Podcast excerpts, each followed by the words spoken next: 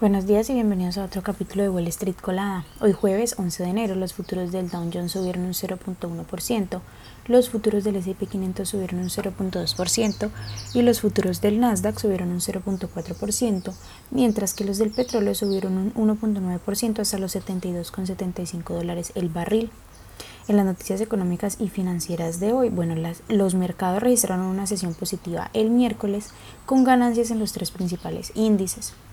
Ahora todas las miradas estarán puestas en el CPI que se publicará hoy, así como en los datos de inflación mayorista que serán publicados el viernes.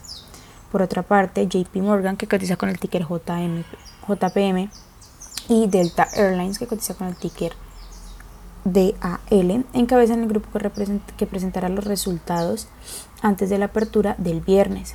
Citigroup, que cotiza con el ticker C, que se encuentra en medio de una reestructuración bastante importante, también tiene previsto presentar sus resultados este día.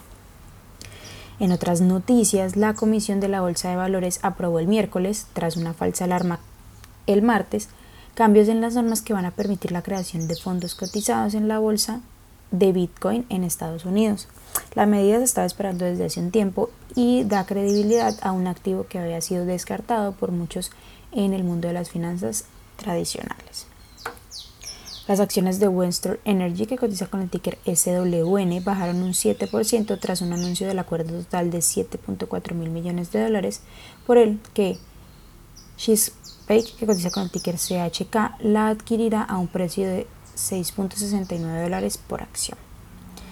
En otras noticias, las acciones de Transform, que cotizan con el ticker TGAN, subieron un 32% tras el anuncio de la adquisición por parte de Renaissance Electronics por 5.10 dólares en efectivo, valorando la transacción aproximadamente en 339 millones de dólares.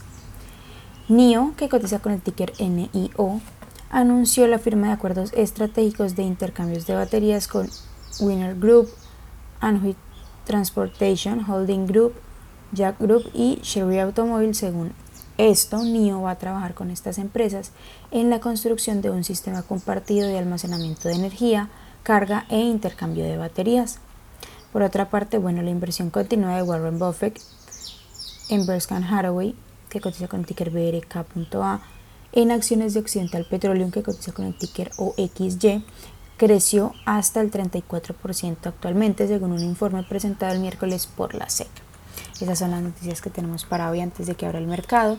Quiero recordarles que pueden encontrarnos en todas nuestras redes sociales como arroba Spanglish Trades, pero además de eso también visitar nuestra página web www.spanglishtrades.com, pues allí estamos constantemente compartiéndoles más noticias y actualizaciones del mundo de la bolsa.